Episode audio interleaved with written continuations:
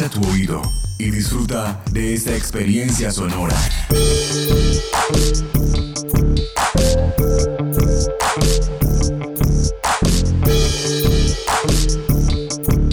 Este es un podcast UN Radio.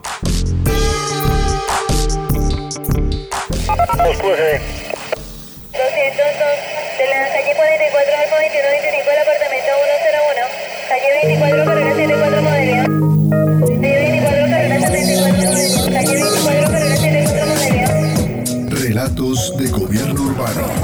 De varios precios, patrón, de 6, de 7, de 8. Hay de varios precios. Relatos de gobierno urbano. La ciudad contada por sus protagonistas.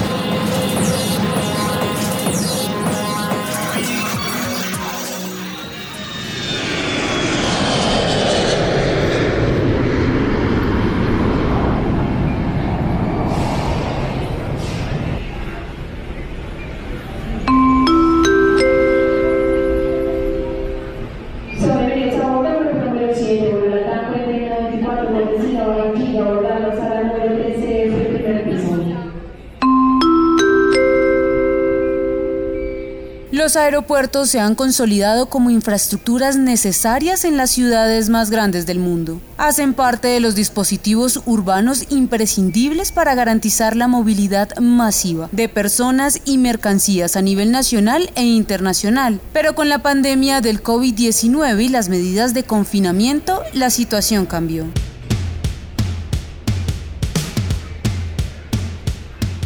Estos lugares fueron cerrados al público para evitar la propagación del virus. Solo se permitieron vuelos humanitarios, misiones médicas y transporte de carga.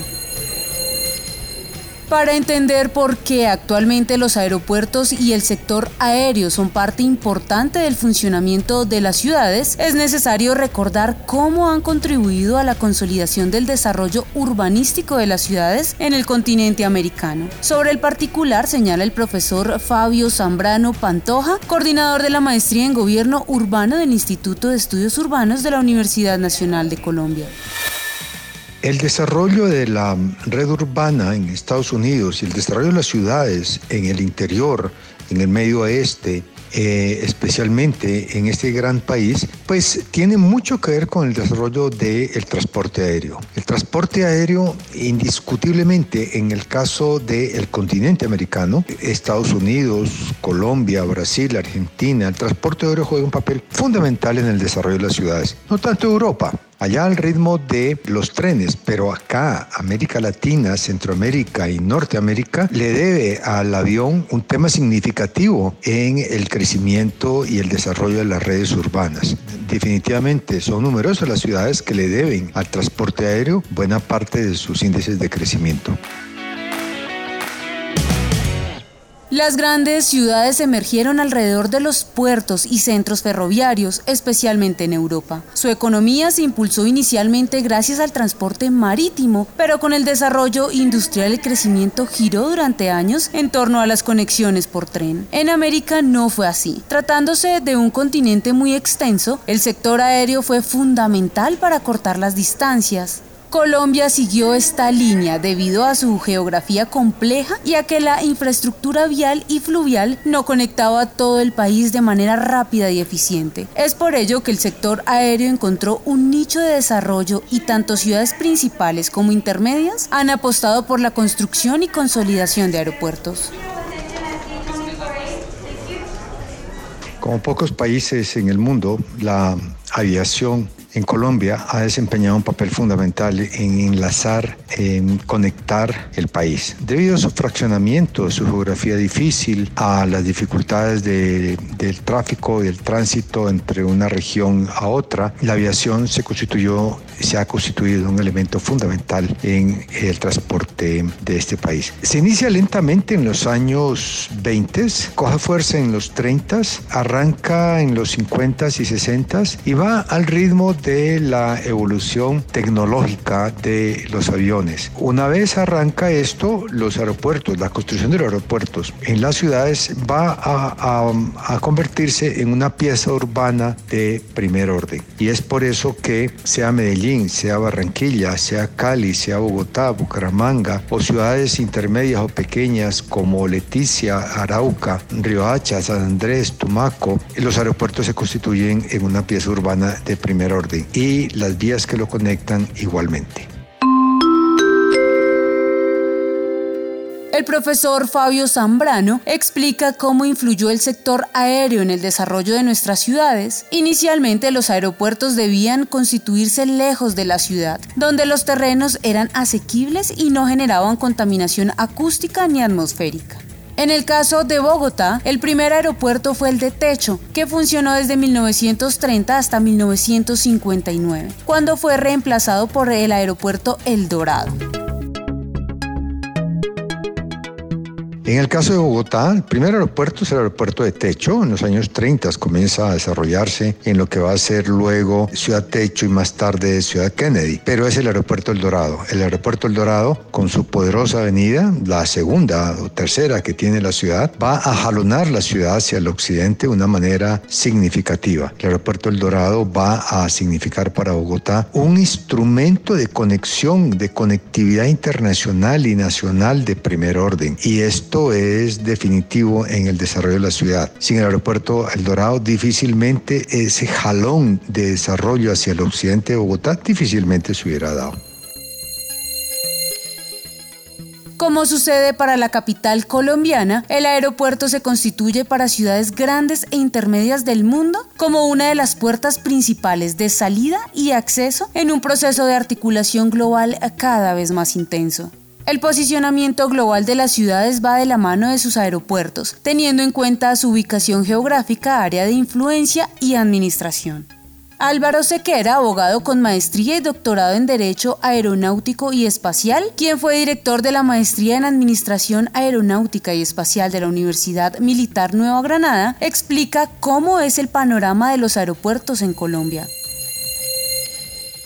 En el análisis aeroportuario existen varios puntos que son, primero, la metodología del análisis de la aerolínea, es decir, que la aerolínea quiera volar a esa ciudad. Segundo, cuadros estadísticos tanto del DANE como de la ANATO y lo mismo que del Ministerio de Desarrollo Económico. Después, la accesibilidad de vías de comunicación terrestre, que la del futuro aeropuerto pueda tener rutas de comunicación. Cuarto, un estudio de las zonas protegidas. Quinto, una proximidad con otros aeropuertos. No pueden estar los aeropuertos tan cerca. En el caso de Bogotá, el único aeropuerto que tenemos cerca es el de Guaymaral. Sexto, los estudios climatológicos y de meteorología que los consideran a través del IDEAN. Séptimo, los núcleos de población tanto de contaminación auditiva como contaminación visual. Son estudios que deben hacer en todas las áreas donde se van a hacer los aeropuertos. Eh, octavo, las áreas de aproximación. Y por último, tenemos la reglamentación tanto de la Organización Internacional de Aviación Civil como del reglamento aeronáutico colombiano. Entonces, para lo cual tendremos los anexos 14 y 15 y el reglamento 4, de acuerdo al RAC número 13 y la circular 27 de la aeronáutica civil, donde se estipula todo lo que tiene que ver con asuntos de aeropuertos. En el caso de Colombia, según la OASI, tenemos 297 aeropuertos, 108 son de municipios y gobernaciones, 74 de la aeronáutica civil, 214 son privados y 9 aeropuertos son militares.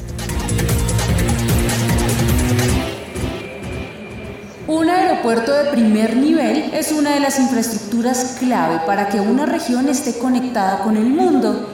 De acuerdo con el profesor Sequera, es un archipiélago urbano en el cual confluyen sistemas de transportes, centros comerciales, relaciones turísticas y múltiples usos urbanos que permiten relaciones locales, nacionales e internacionales.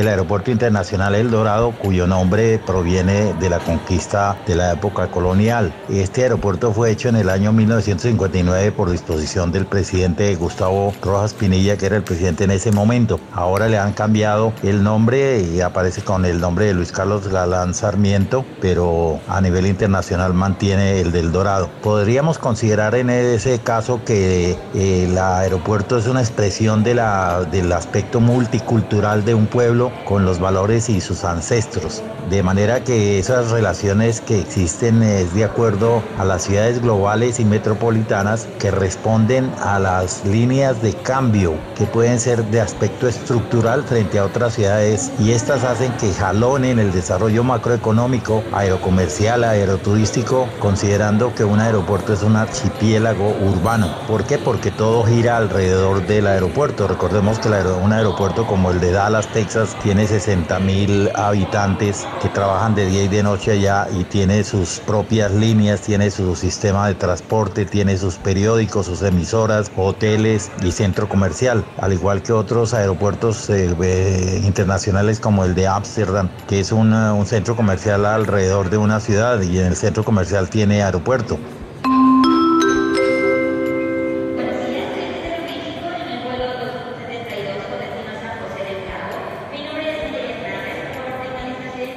Según el ranking que cada año hace la consultora Skytrax, gracias a su infraestructura física de primera, con sistemas de operación y control de alta tecnología en innovación, el mejor aeropuerto a nivel mundial en 2019 fue Changi Airport Singapur, seguido de Tokio Haneda y Seúl Incheon. En cuanto a Europa, Múnich es el mejor ubicado en el puesto 7, seguido de London Heathrow en el octavo lugar. Asia se consolida como el continente con mejor infraestructura aeroportuaria, seguido de Europa y América Latina.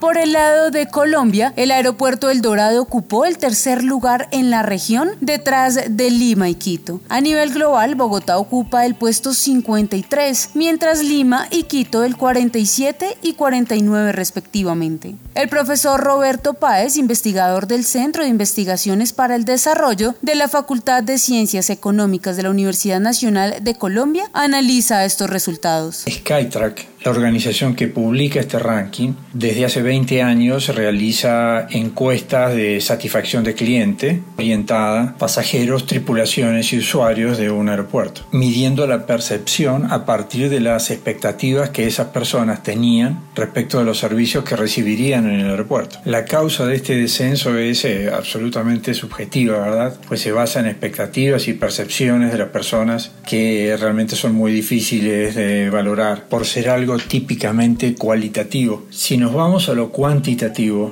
eh, Skytrack también otorga premios y publica rankings relacionados con cantidad de pasajeros transportados. En el caso de Bogotá, entre 30 y 40 millones de pasajeros años está séptimo, mientras que Lima está noveno, pero en un ranking entre 20 y 30 millones de pasajeros año. Y Quito ocupa el cuarto puesto en la escala entre 5 y 10 millones de pasajeros año. Entonces, desde la percepción del pasajero, ahí tenemos una oportunidad de mejora para lograr nuevamente ser el primero en Sudamérica.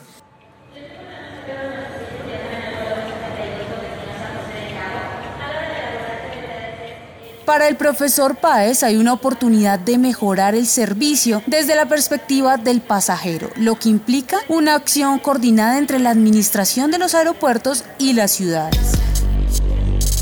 Recordemos que la ciudad tiene ámbito jurisdiccional sobre el aeropuerto, de manera que todas las acciones de orden civil y penal que se traducen en la, en la cotidianidad de un aeropuerto como el Aeropuerto Internacional El Dorado, pues jurisdiccionalmente tenemos que el costado sur pertenece a Fontibón, a la alcaldía de Fontibón, y el costado norte a la alcaldía de Engativá. De manera que allí se suceden miles de acciones, delitos, contravenciones, todo que deben estar en concordancia con las normas jurídicas están estipulados en el Código Penal y en el Código Contencioso Administrativo y en el Código Civil. Y todas esas acciones deben ser coordinadas con la Alcaldía Metropolitana de Bogotá para los efectos de coordinación en todo sentido. Y eso no hablemos en el caso de un accidente grave donde tiene que intervenir las autoridades metropolitanas y entonces deben estar en sindérisis administrativa, en coherencia con las entidades aeroportuarias, en este caso el Aeropuerto Internacional El Dorado.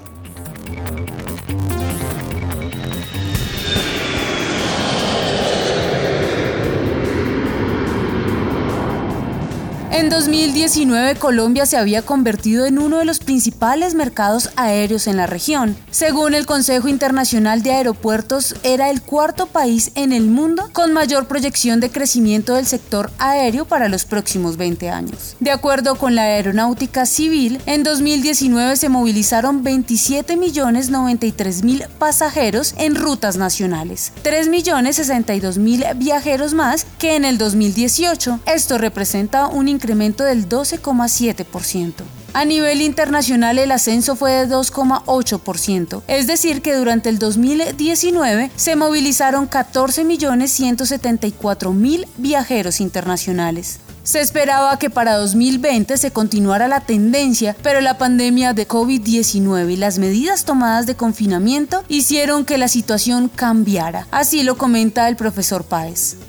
Si se trata de evaluar el impacto que este descenso en el ranking en Sudamérica puede ocasionar en la economía local, realmente todas estas estadísticas pasaron al olvido, puesto que con COVID a bordo ya no hay una línea base contra la cual comparar. No sabemos cómo vamos a reaccionar según el avance de la pandemia. Si vemos lo que la Organización Europea para la Seguridad en la Navegación Aérea, que se llama Eurocontrol, publica, observamos que la línea base cambia semana a semana. Están comparando datos de la semana anterior y apenas lo pueden cruzar con la información que tenemos del año pasado. Las tendencias indicaban que para febrero del año 21 íbamos a estar en un 15% por debajo de lo que pasaba en el 2019. Luego de la apertura que se produjo en julio en Europa, la tendencia fue rectificada a la baja y en este momento para esa misma fecha de febrero en el 21 esperamos estar un 50% por debajo de lo que pasaba en el 2019. Debido a la profundidad del impacto que hemos recibido, es difícil hablar de políticas para volver a la situación en que nos encontremos hasta tanto no tengamos a partir de los datos información certera que nos pueda mostrar tendencias y un camino a seguir. Los aeropuertos fueron uno de los principales equipamientos urbanos que se cerraron con la pandemia. Sus rasgos y potencialidades en materia económica se constituyen también como sus principales debilidades al momento de enfrentar estos eventos epidemiológicos. El virus utilizó estos espacios como vía de transporte y dispersión y se extendió por el mundo principalmente gracias al flujo de viajeros. En Colombia y varios otros países latinoamericanos, los primeros casos registrados correspondieron a viajeros provenientes de Europa. Este cierre ha tenido un fuerte impacto económico en el país, como lo describe Edgar Higuera, gerente de la infraestructura logística y transporte de la Asociación Nacional de Empresarios de Colombia, ANDI el transporte aéreo es quizá el transporte que más ha sido afectado en los negocios internacionales y en la topografía del país. Si uno compara las cifras de movimiento mensual de pasajeros, la misma época de 2019 a 2020, de abril a junio, encuentra que Colombia movía alrededor de 3.200.000 pasajeros mensuales y a partir de abril, mayo, junio, julio, ese movimiento ha llegado alrededor de 20.000 pasajeros. Igualmente en el transporte aéreo de carga, que Colombia tiene el principal aeropuerto de carga de América Latina, moviliza alrededor de 70.000 toneladas, un volumen bajo alrededor de 47.000 toneladas. Es una afectación tanto en el comercio exterior como en los negocios. Esto incide también en los distintos municipios porque el empleo directo e indirecto que manejan los aeropuertos eh, prácticamente es nulo y eso afecta no solamente la economía de la ciudad, sino también el bienestar social de las personas que manejan en ese campo. Vemos, por ejemplo, en el sector turístico que las principales agencias de turismo cerraron todos sus planes y eso indirectamente también afecta a los hoteles, a los restaurantes, a todo el sector de los servicios.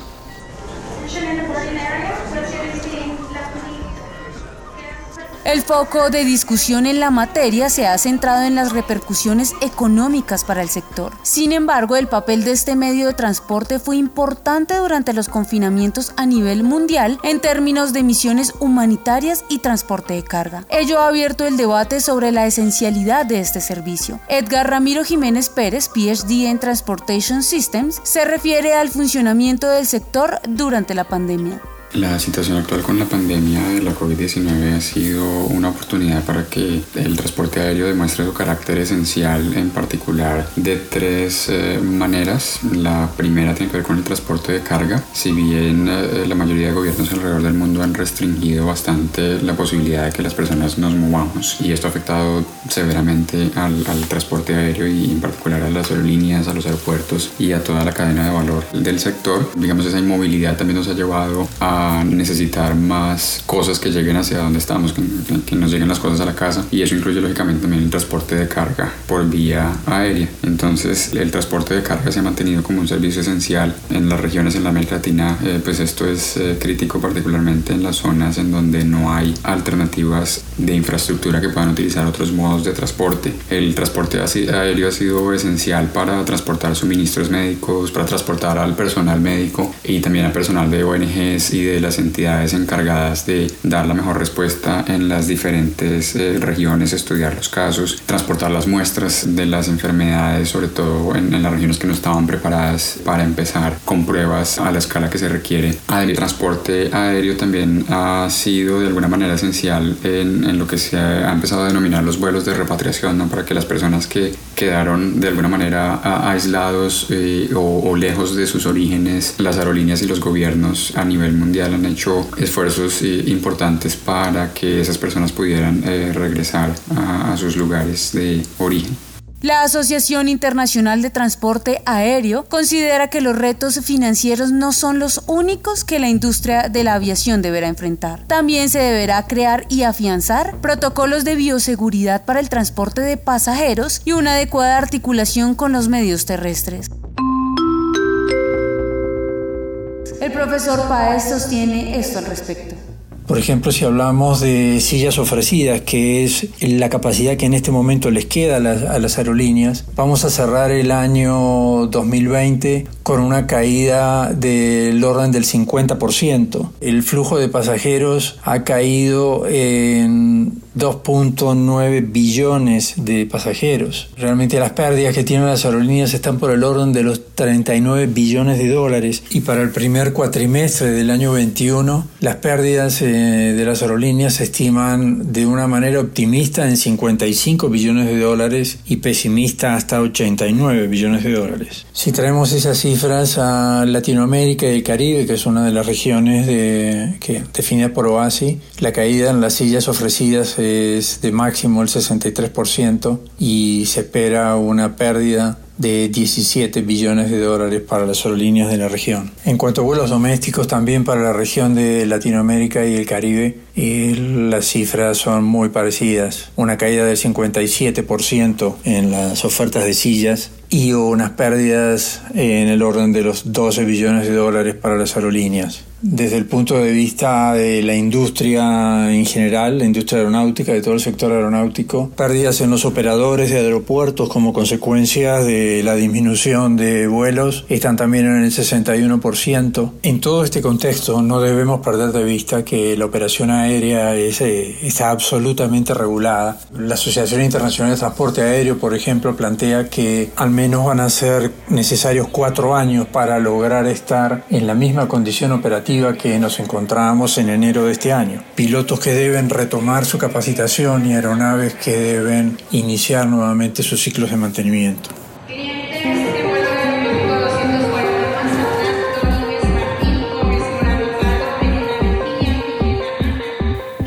El desarrollo de las ciudades ha estado ligado al rumbo de los aeropuertos como puertas de conexión con el mundo, un sector que ha debido adaptarse a las diferentes circunstancias y retos de cada momento histórico.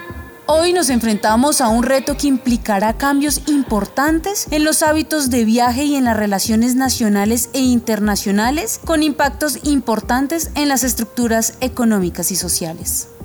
Dependiendo del comportamiento de la pandemia y la efectividad de las medidas tomadas, se determinará si el transporte aéreo reanudará la interconexión global o se conectará en burbujas con destinos limitados y seguros. Un panorama de incertidumbre que arroja como única claridad el reto de la reconfiguración y resignificación del transporte aéreo y los posibles cambios que implicará ello para los aeropuertos como dispositivos de articulación global de las ciudades.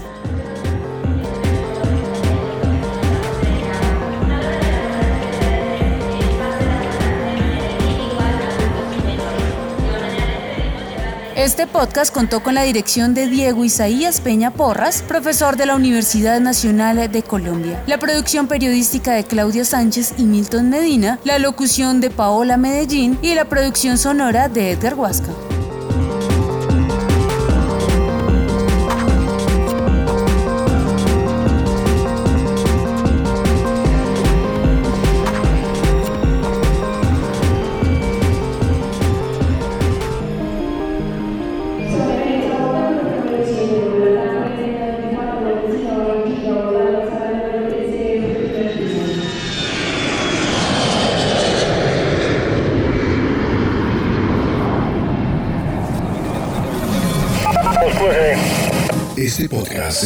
Producción del Instituto de Estudios Urbanos de la Universidad Nacional de Colombia en alianza con UN Radio.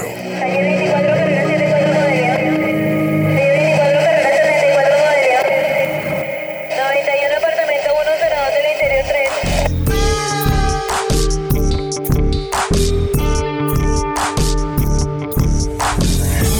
3. Este y otros podcasts en nuestro sitio web unradio.unal.edu.co.